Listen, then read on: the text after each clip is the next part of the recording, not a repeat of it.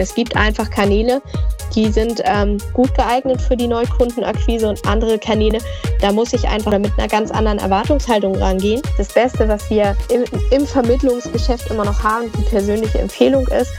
Makler Stories. Podcast für moderne Makler. Herzlich willkommen zu unserem Podcast aus der Reihe Makler Stories. Mein Name ist Jan Pohl und ich freue mich sehr über unseren heutigen Gast, Katharina Heder. Hallo Katharina, ich freue mich sehr, dass du heute unser Gast in unserem Podcast bist. Das Thema Social Media ist ja mittlerweile auch in unserer Branche angekommen und wird in Zeiten von Corona immer wichtiger. Erzähl doch mal, wer bist du und was machst du so? Hi, ja, vielen Dank erstmal für die tolle und nette Einladung. Ich bin Katharina, bin 34 Jahre alt, arbeite jetzt mittlerweile seit 2013 im Bereich des ähm, Online-Marketings und berate Unternehmer zu digitalen Themen. Dabei verbindet mein Ansatz einerseits die strukturierte, erfolgserprobte und auch transparente Umsetzung der gewünschten Online-Marketing-Maßnahmen mit dem strukturierten Aufbau dazu nötiger Kompetenzen.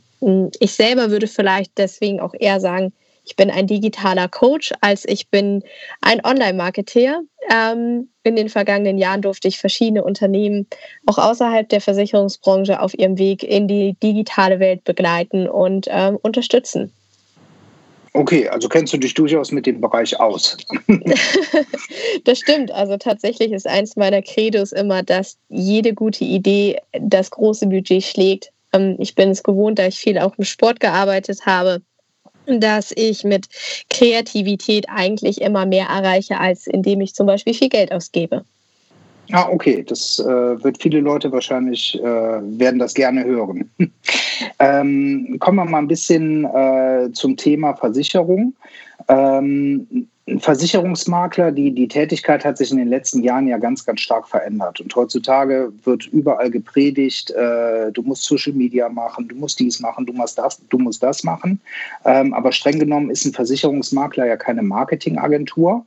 Und ähm, früher, als ein Großteil der Makler in der Branche angefangen hat, hat ja auch alles funktioniert. Man hat eine Anzeige in der Zeitung geschaltet, man hat geguckt, dass das Schaufenster des Büros gut ausgesehen hat, hat vielleicht noch geguckt, dass man in der in den gelben Seiten vertreten ist und hat geguckt, dass man über Vereine und Empfehlungsgeber sein Geschäft aufbaut. Das hat ganz, ganz viele Jahre ja sehr, sehr gut funktioniert. Ähm, aber was hat sich denn verändert, dass man jetzt überall gehört hat oder überall nur noch hört, dass man jetzt andere Wege gehen soll? Also tatsächlich, ähm, ja, fragst du mich eigentlich nach dem, was ich selber auch erlebt habe. Ich habe mich 2009 nach meinem Studium selbstständig gemacht im Versicherungswesen, bin also auch gelernte Versicherungsfachfrau kenne ja, natürlich. Dann hast du ja was Anständiges gelernt. Irgendwann müssen wir das alle mal. und tatsächlich, das, was ich halt für mich persönlich damals erlebt habe, in einem relativ kurzen Zeitraum, was dann auch die Initialzündung war, warum ich mich beruflich in eine andere Richtung orientiert habe, war, dass ich ähm, festgestellt habe, dass sich einfach Dinge verändern. Also so wie du es ja auch sagst, früher ist man halt eben am Wochenende auf den Fußballplatz gegangen, hat seinem Verein dort zugejubelt, konnte zum Beispiel viel auch an Vertrauen und äh, Geschäft darüber generieren, dass man sich nicht nur vernetzt hat, sondern zum Beispiel auch als Sponsor aufgetreten ist das ist heute alles etwas anders. Wir kennen das alle, selbst wenn wir vor dem Fernseher sitzen, haben wir mittlerweile das Smartphone vor der Nase. Und selbst wenn man mit anderen Menschen zusammen ist, heißt das noch lange nicht, dass man eben auch wirklich anwesend ist. Und ähm, tatsächlich ist es so, dass das für mich so war, dass ich festgestellt habe, dass da einfach ganz, ganz viel Veränderung stattfindet. Für mich war das halt damals mit dem Aufkommen von Facebook 2010, 11, 12 äh, schon mhm. spürbar. Und ich habe damals schon gemerkt, Mensch, ähm, die Empfehlung hat sich verändert. Es passiert wahnsinnig viel in den sozialen Netzwerken. Aber ich hatte für mich damals nicht das Gefühl, dass ich A in der Lage bin, das alleine zu leisten, weil ich einfach auch keine Ahnung davon hatte. Und B, dass ich auch wirklich Probleme hatte, ähm, mich da reinzudenken weil mir jeder was anderes geraten hat. Und deswegen ist es heute noch so, dass ich eigentlich immer versuche, dieses du sollst, du müsstest, du könntest so ein bisschen an der Stelle einzubremsen, weil ich glaube, dass es nicht den einen Weg gibt, sondern für jeden ist ein anderer Weg wichtig. Und ähm, deswegen äh, glaube ich halt auch, dass diese gut gemeinten Ratschläge halt eben wirklich das sind, was man denn so sagt. Ne? Gut gemeint ist halt nicht immer gut. Ja, Ähm, das ist jetzt auch schon eine sehr, sehr schöne Überleitung zur, zur nächsten Frage.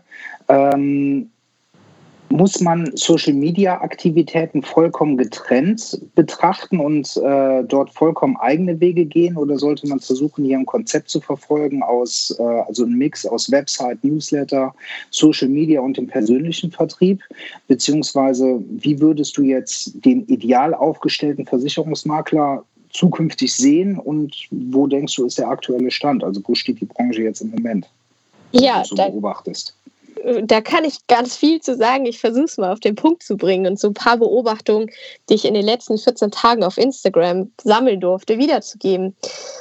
Ich habe mhm, gefühlt alle Postings mir angeguckt rund um die klassischen Schlagworte zum Thema Versicherung und Finanzdienstleistungen. Ähm, sicher wird mir auch das eine oder andere durchgegangen sein, aber ich habe zwei Kernerkenntnisse gehabt. Das eine ist, die meisten vernetzen ihre Aktivitäten nicht.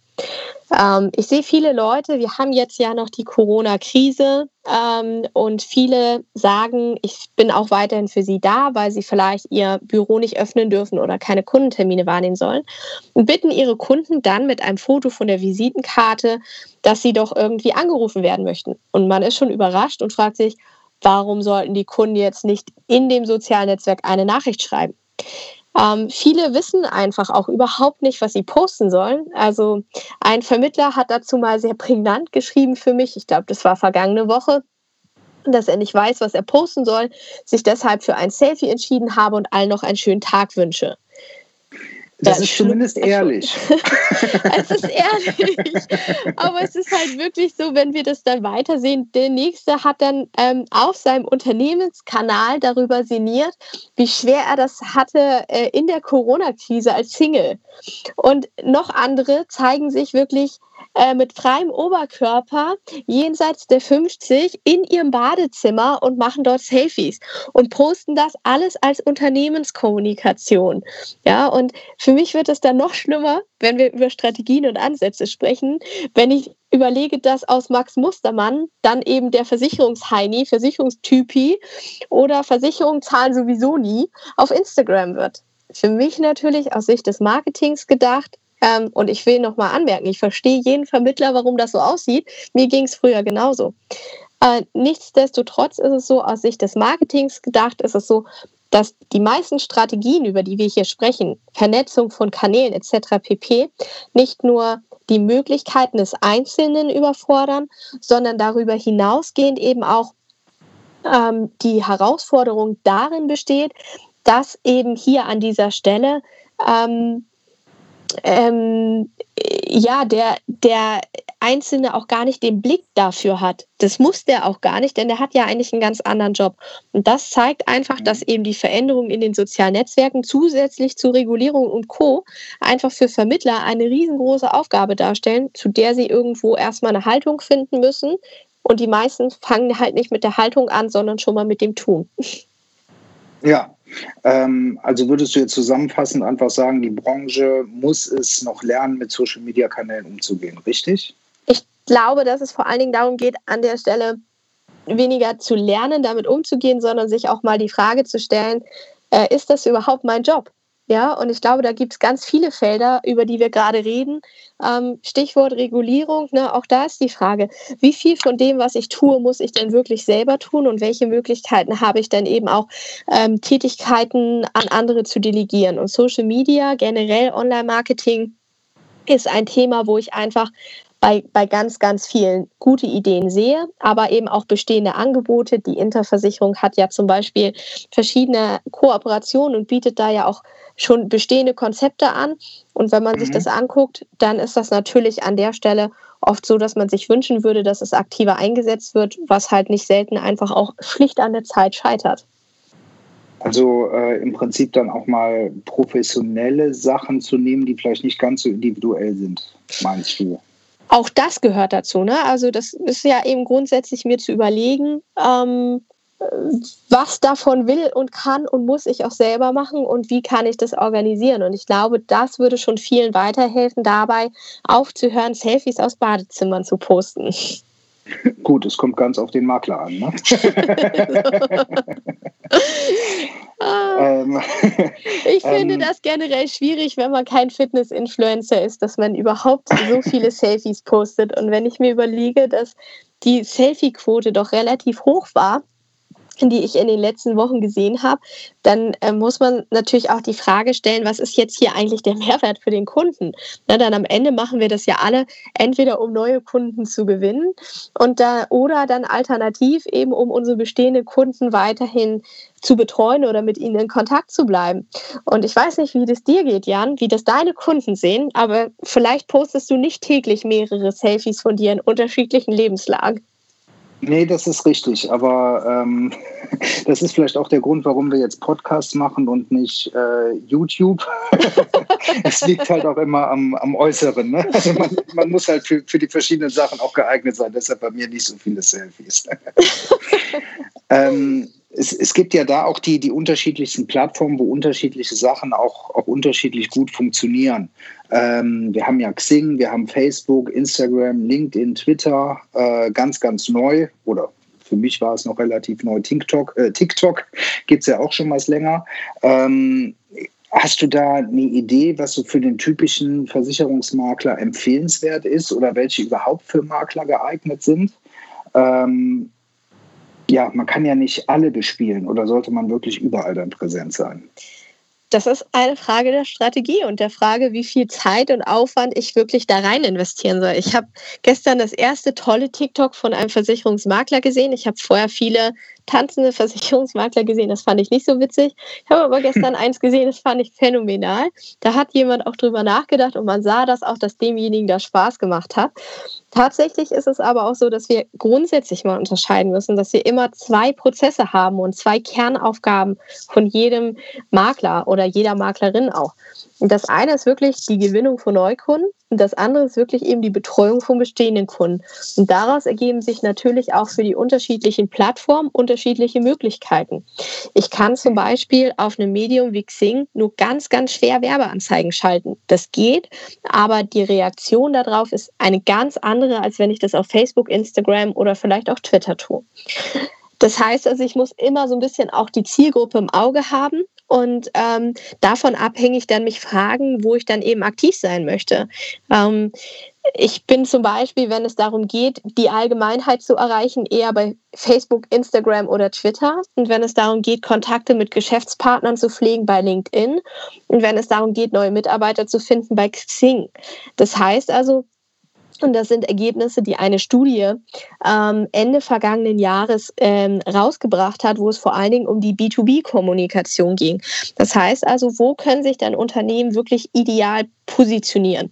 Und dafür muss man halt vielleicht auch einfach dann nochmal einer Plattform wie Xing eine Chance geben, die scheinbar gerade in der Gewinnung von neuen Mitarbeitern sehr, sehr relevant sein soll. Ob das im Einzelfall so ist, bin ich mir auch noch nicht ganz schlüssig. Mhm, okay, also, also tendenziell, wenn man Mitarbeiter sucht, äh, eher Xing, eventuell mit, mit, ja, mit, mit Abschlägen dann noch LinkedIn äh, und ansonsten für die Kundengewinnung dann eher äh, Facebook, Instagram und Twitter, richtig? Ja, also ich, ich bin, ich sehe auch da nochmal Abstufungen. Ne? Bei Facebook erreiche ich von den ähm, wirklich aktiven Nutzern vielleicht eher die Älteren. Bei Instagram erreiche ich vor allen Dingen eher die Jüngeren und auf Twitter eher ein Fachpublikum. Also es ist nicht so einfach und pauschal zu sagen, ähm, weswegen ich wirklich auch dazu rate, dann eben bei solchen Fachfragen wirklich spätestens nochmal jemanden von außen mit dazuzunehmen, weil man sich sonst einfach auch schnell verzettelt. Also ich glaube, ich kenne mehr große wie kleine Vermittler, die sich in den vergangenen Jahren darüber geärgert haben, sehr viel Zeit und Nerven zum Beispiel in soziale Netzwerke und deren, also den eigenen Auftritt dort zu investieren. Ähm, und gefühlt war für sie da am Ende zu wenig bei drin. Ähm, insofern ist es halt auch so, dass wir in meinen Augen da einfach ein ganz großes Umdenken brauchen. Es gibt einfach Kanäle, die sind ähm, gut geeignet für die Neukundenakquise und andere Kanäle, da muss ich einfach mit einem ganz anderen oder mit einer ganz anderen Erwartungshaltung rangehen. Und das ist, glaube ich, so ein bisschen das, was momentan der, der Branche fehlt, ähm, weil die meisten verstanden haben, dass es wichtig ist und viele auch willens und bereit sind. Mm, aber die klugen und strategischen Konzepte, die vermisse ich tatsächlich flächendeckend. Ja, aber das war gerade auch ein, auch ein schönes Stichwort, dass du sagst, professionelle Hilfe. Ähm, also ich selber bekomme im Moment gefühlt mindestens drei bis vier Anfragen die Woche über die verschiedensten Kanäle von irgendwelchen Online-Coaches, die mir automatisiert Neukunden per Social Media versprechen. Ähm, hältst du das für seriös? Ähm, beziehungsweise ist das überhaupt der richtige Weg, darüber nur auf Neukunden zu setzen? Ähm, ja, oder was, was, was sollte man da machen? Also grundsätzlich muss man einfach all diesen Menschen sagen, dass sie es ja können und dass sie ja auch liefern. Das haben wir früher aber auch gehabt. Also das schon. Ich, genau, also tatsächlich okay. ist mir kein Fall bekannt, wo jemand massiv Neukunden versprochen hat und dann gar nicht geliefert hat. Ähm, dass die Erwartungshaltung dann anders ist, dass ähm, der eine halt irgendwie Neukunden täglich hört und davon ausgeht, er hat dann am Ende 200 oder 300 qualifizierte Anfragen und es sind vielleicht dann doch nur 50 oder 20 oder auch nur 10. Das ist so dann, glaube ich, eine Frage der Erwartungen, die es oft gibt. Aber generell ähm, liefern die schon. So, jetzt kommen wir aber, wie war es denn vor Facebook oder bevor man das auf Facebook so wirklich ähm, institutionalisiert hat. Auch damals gab es ja schon Webseiten, mit denen Leads gewonnen worden sind. Ähm, und wir alle kennen das. Die Qualität des Leads ist halt immer dann gut, wenn der Weg zu mir selber sehr, sehr knapp ist. Also das heißt, wenn ich möglichst in Echtzeit informiert werde und gleichzeitig eben auch sicherstellen kann, dass niemand anders diesen Lead hat. Wenn jetzt also alle mit Werbeanzeigen auf ähnliche Stichworte werben und es reicht ja, wenn das irgendwie 10.000 Makler jeden Tag tun, dann ist halt einfach klar, dass der Brocken, der bei mir hängen bleibt, halt einfach relativ gering ist. Ähm, mhm. Das war früher schon so mit den Webseitengeschichten, ne, wo man dann auch immer gesagt hat, gut, wenn man dann ein, zwei Tage warten muss, bis der Lied dann da ist. Ne, wir haben alle die Doku von Göker gesehen, wie er völlig ausgerastet ist über 24 Stunden alte Leads, die auf jeden Fall sofort abtelefoniert werden mussten. Und hm. ähm, insofern ist so. Und insofern ist es hier halt eben ähnlich. Und ich glaube, dass vor allen Dingen ähm, hier die Integration einfach noch fehlt. Also das heißt, eben nicht nur hinzugehen und zu sagen, ich äh, generiere jetzt hier Leads zum Beispiel, sondern ich habe halt ein geschlossenes Ganzes. Ne? Das heißt, ich habe eine Webseite, die darauf optimiert ist. Mein Facebook, äh, meine Facebook-Fanseite ist daraufhin ausgerichtet und der erste Eindruck, den die Personen dort gewinnen können, hat einen professionellen Anspruch. Mhm. Ich glaube, das ist so ein Manko, worüber wir reden. Und ähm, tatsächlich ist es so für mich persönlich, ich habe halt damals nicht an Leads geglaubt, als sie noch von Webseiten kamen. Ich glaube heute immer noch nicht dran. Ich glaube, dass ähm, das Beste, was wir im, im, Vermittlungsgeschäft immer noch haben, die persönliche Empfehlung ist. Und ähm, deswegen glaube ich, gibt es auch andere Wege, zum Beispiel mit Bewertungen und ähnlichem, äh, kontinuierlich und nachhaltig dort entsprechend sich aufzustellen. Ähm, das heißt, die Menge ist zwar geringer, aber auch mein Aufwand. Ne? Denn gerade auch du wirst sicherlich aus deiner Erfahrung auch mal dazu beitragen können, wie viel ähm, Zeit da reingeht, so ein Lied zu qualifizieren. Und am Ende, wer nicht bereit ist, eine vierstellige Summe jeden Monat zu investieren in diese Leads, der ähm, muss sich halt auch fragen, ob das klappt. Und wir alle wissen, dass ähm, Versicherungen bedingt reich machen. Infolgedessen ist es auch ein Weg, den sich nicht jeder leisten kann. Okay, ist richtig. Also diese, diese Neukundengeschichten funktionieren grundsätzlich, aber ja, mu muss man sich halt sehr, sehr gut überlegen, ob man das will, ja.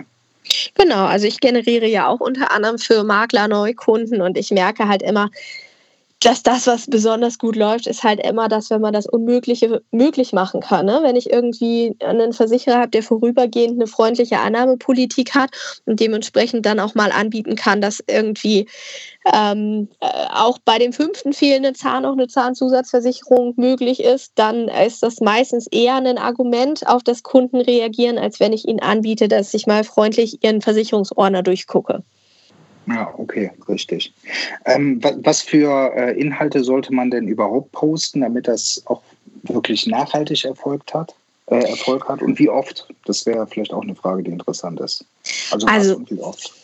Tatsächlich ist ja, gibt es ja Studien, die dazu sagen, wie lang so ein Posting hält, wenn man es denn postet.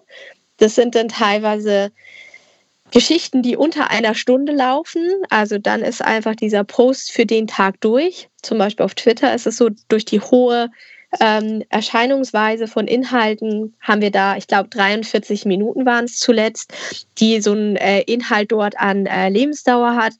Ähm, vergleichbar beziehungsweise ähnlich ist es in anderen sozialen Netzwerken, wo wir halt eben auch äh, ähm, wenig ähm, Überlebensdauer haben von so einem Inhalt. Also bei mhm. Facebook sind wir so bei zwei bis drei Stunden. Deswegen rate ich schon dazu, dass man einmal am Tag ein Posting dann eben setzt und dann eben auch versucht, es möglichst optimal zu setzen. Das heißt also, mir anzugucken, wann sind die Leute eben aktiv und möglichst in deren Aktivitätszeiten dann natürlich auch dieses Posting zu setzen und dann eben auch zu schauen, dass ich eben auch in der Kommunikation mit dem Kunden klar sage und äh, argumentiere, was ich denn jetzt als Kunde davon habe, dass ich dieser Seite meinen Daumen nach oben gebe. Ne? Und ja. das ist, glaube ich, auch nochmal so ein Thema, ähm, was wichtig ist. Und daraus ergibt sich dann oft auch die Frage, was ich überhaupt posten sollte, wenn ich nämlich definiert habe, was ich überhaupt anbieten möchte. Okay, also ja gut, es ist wahrscheinlich jetzt schwierig, da irgendwelche Beispiele zu bringen, oder? Naja, also was halt irgendwie nicht so sinnvoll ist, ist halt, wenn man zum Beispiel den Link von einem Medium postet und ähm, der Kunde ist dann am Ende ja, auf der Webseite von dem Medium, zum Beispiel auf der Webseite von Bild.de. Und ähm, das ist wie so eine Einbahnstraße, aus der der Kunde auch nicht mehr wieder rauskommt, weil vom Bild.de geht ja kein Link auf meine Webseite.